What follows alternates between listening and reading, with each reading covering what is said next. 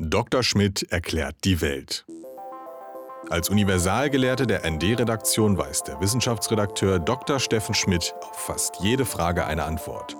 Und falls nicht, beantwortet er einfach eine andere. Steffen, amerikanische Fluggesellschaften schlagen Alarm. Das 5G-Netz bedroht ihre Piloten im Cockpit. Sicherer Flug ist nicht immer gewährleistet. Wie kann das sein? Die Piloten selber werden wohl weniger bedroht, außer, außer wenn natürlich das Flugzeug abstürzt. Äh, äh, aber die Arbeit der Piloten ist erheblich beeinträchtigt unter Umständen, nämlich dann, wenn sie wegen schlechten Wetters mit Instrumentenhilfe landen müssen. Und dann brauchen sie ein Instrument ganz wichtig, nämlich den Höhenmesser. Und das läuft über Radar, also auch über Funkwellen. Und blöderweise sind diese Funkwellen in einem Frequenzbereich, der ziemlich nah an dem ist, den in den USA das 5G-Netz benutzt. Und zwar. Ist das denn mit, schon Realität, das 5G-Netz? Äh, in großen Städten gibt es das in den USA schon länger eigentlich. Aha. Also die sind an sich schon länger dabei als wir. Wir haben es noch nicht. Haben wir das schon eigentlich? Ich glaube naja, nicht. Naja, doch, die Telekom hat, hat angeblich schon eine Netzabdeckung von 90 Prozent, wahrscheinlich der Nutzer, nicht, des, nicht, der, nicht der Fläche. Das ist wahrscheinlich wieder genau die gleiche äh, Rosttäuscherei wie bei der, bei der äh, Versorgung mit äh, schnellem Internet und ähnlichen Dingen. Mhm. Aber im, im, Prinzip in den in großen Ballungsräumen, also würde meinen, mehrere Flughäfen haben schon auf den Flughäfen das 5G-Netz eingeführt. Aha. Also Aha. Köln, Köln-Bonn zum Beispiel hat wohl äh, schon ein 5G-Netz äh, bei sich eingerichtet. Und, äh, und die anderen haben auch, führen auch keine Klage. Und das hat eben genau damit zu tun, dass die Amis da offenbar einen andere, anderen Frequenzbereich benutzen für das 5G-Netz. Meine, das ist ja, ist ja das Problem. Das hatten wir ja schon mal, dass das Spektrum der nutzbaren Frequenzen ist endlich. Und es gibt einen Haufen Leute, die, die, die darauf begierig sind, irgendwas davon haben zu wollen. Äh, angefangen eben von Radar, was jetzt sowohl die Flugzeuge brauchen, um äh, bei sch schlechtem Wetter in der Ferne noch zu sehen, ob irgendwo eine Wolke, also ob das schlechte Wetter überhaupt äh, noch lange anhält. Und zum anderen natürlich für den Höhenmesser. Aber das 5G-Netz, ist das jetzt äh, praktisch am Boden, was die, das Cockpit bedroht? Ja, oder ja, ist das, ja, äh, das 5G-Netz ja, nee, nee, das ist halt, durch das Handy im Flugzeug? Das Handy, das, das Handy im Flugzeug könnte möglicherweise auch noch stören.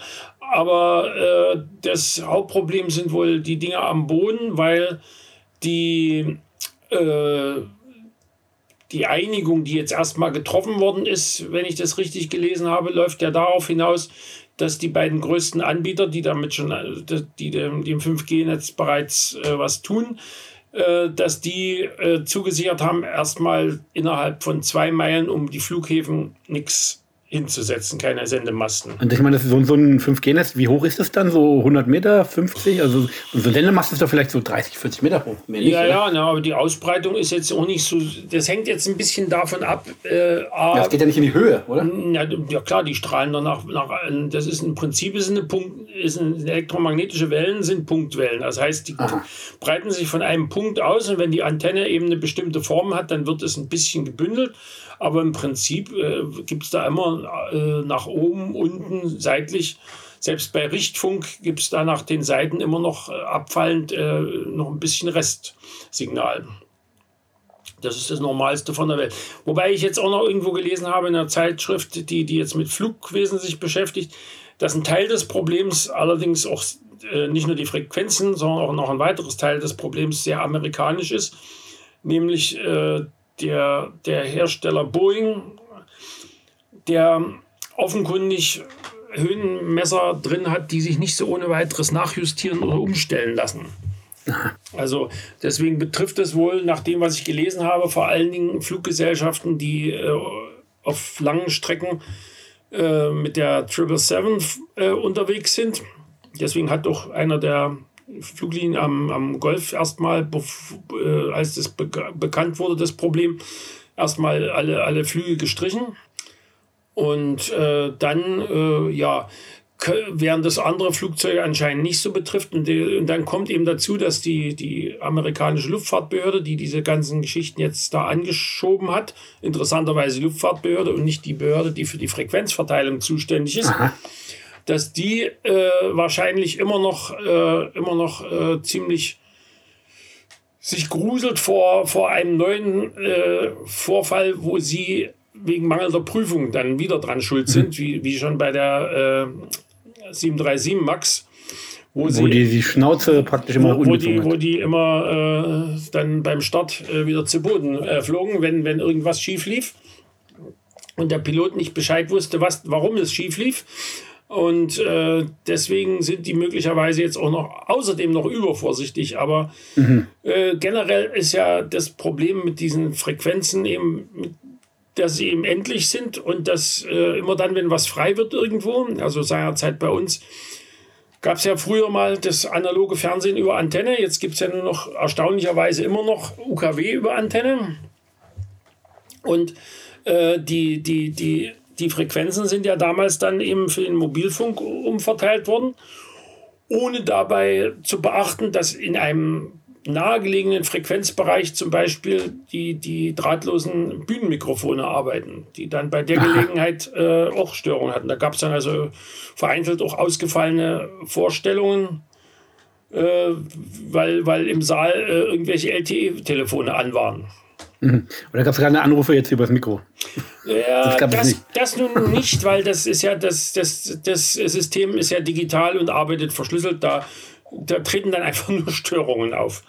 Und äh, haben die denn in Amerika irgendwie auch so eine Störung gehabt, dass sie es gemerkt haben, so eine Art Fastkatastrophe oder wie sind die darauf aufmerksam geworden? Nee, ich denke mal, ich denke mal, dass, äh, dass jetzt irgendjemand sich von den Flughäfen nochmal genau die, die, die Instrumentenlandung angeguckt hat und da drauf gestoßen. Also ich habe, also es ist mir nicht bekannt, dass jetzt irgendein ein kritischer Zwischenfall gewesen wäre. Mhm. Und das 5G, das ist doch wichtig, damit auch die Autos von selber fahren. Oder nicht? Oder sehe ich das falsch? Das ist, das ist einer der vielen Punkte, über die noch keine definitive Einigung besteht. Ob die Autos, wenn sie denn vernetzt werden, weil damit sie sich gegenseitig auch verständigen können, wenn sie jetzt überholen wollen, ähm, dass, äh, ob das über 5G oder einen anderen äh, äh, Funkstandard äh, laufen soll, das ist, glaube ich, immer noch nicht so ganz ausgekocht. Also äh, aber im Prinzip könnte man es dafür nehmen. Also auf den chinesischen Flughäfen wird es was ganz anderes genommen. Da wird es dafür genommen, dass du sozusagen ohne deinen Pass vorzeigen zu müssen abgefertigt werden kannst, weil, weil die sozusagen sofort dein Bild äh, durch die Datenbank ja, äh, also von der 5G über die 5G äh, verbundene Kamera wird, das, wird dein Bild äh, in die Datenbank eingespeist und dann dort abgeglichen mit der Passagierliste etc. War es nicht früher so, dass man im, äh, als Flugpassagier äh, sein Handy ausmachen musste und jetzt ist er mittlerweile wieder erlaubt, glaube ich? Außer in, meines Wissens in der Start- und Landephase ist es, glaube ich, immer noch nicht ganz äh, zulassen. Also da sind immer noch verschiedene. Also ich bin schon wieder eine ganze Weile nicht mehr geflogen, aber hm. als letzte Mal geflogen bin, musste man bestimmte elektronische Geräte in der Start- und Landephase ausschalten. Also ich nehme an, dass das Problem mit, mit äh, dem Höhenmesserradar nicht, nicht grundsätzlich aus der Luft gegriffen ist. Mhm.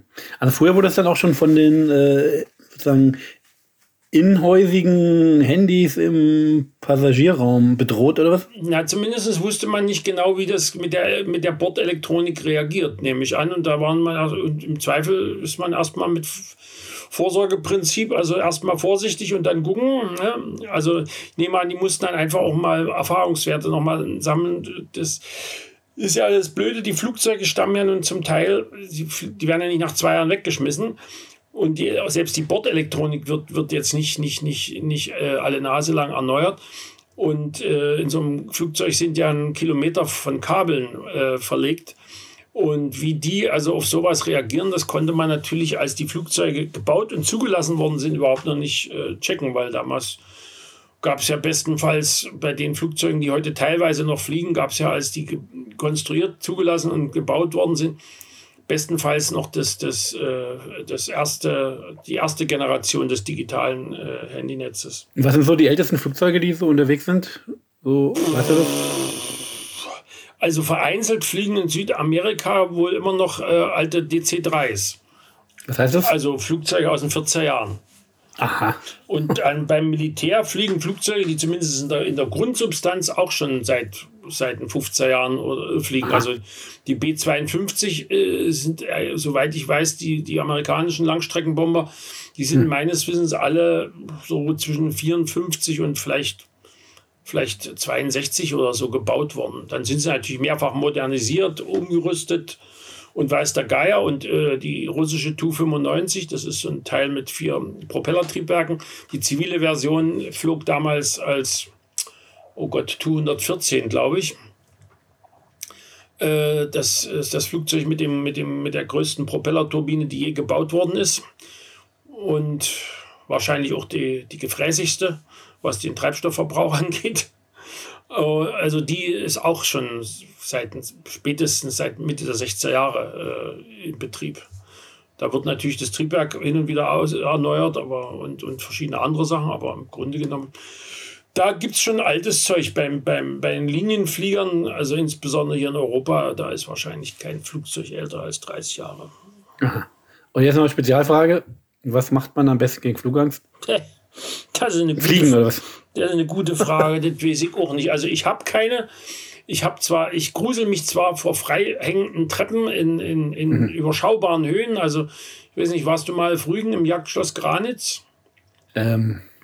Hm. Wirst du dich wahrscheinlich daran erinnern. Das ist so ein, so ein, so ein 19. Jahrhundert äh, Schlösschen mit einem großen Innenraum, der, der bis zum Dach hochgeht. Und da ist so eine, so eine, so eine gusseiserne äh, Treppe mit Löchern drin, mhm. die da äh, rings um die Wand hochgeht. Mhm.